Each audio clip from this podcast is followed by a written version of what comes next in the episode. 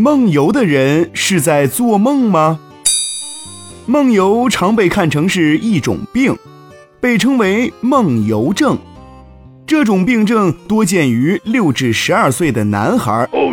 科学家通常把梦游定义为一种在睡眠过程中尚未清醒，而起床或在室内或户外行走，或做一些简单活动的睡眠和清醒的混合状态，其持续时间从数分钟到半小时不等。一般来说，梦游者在发作时。会从睡眠中醒来。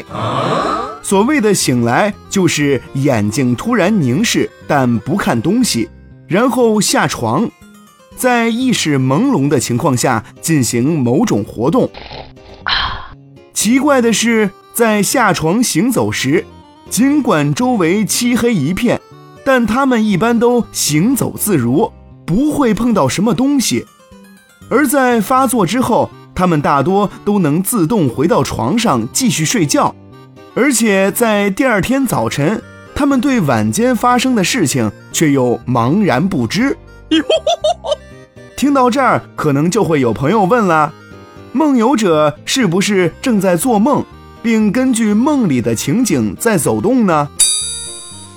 可是科学研究发现，梦游与做梦并没有关系。根据脑电波的记录分析，梦游是在沉睡阶段，并非是在快速眼动睡眠阶段发生的事。在此阶段，人是不会做梦的。那他们究竟是在做什么呢？遗憾的是，关于梦游的原因众说纷纭，至今仍没有一个确切的答案。嗯，我想可能是因为他们在床上躺的时间太长。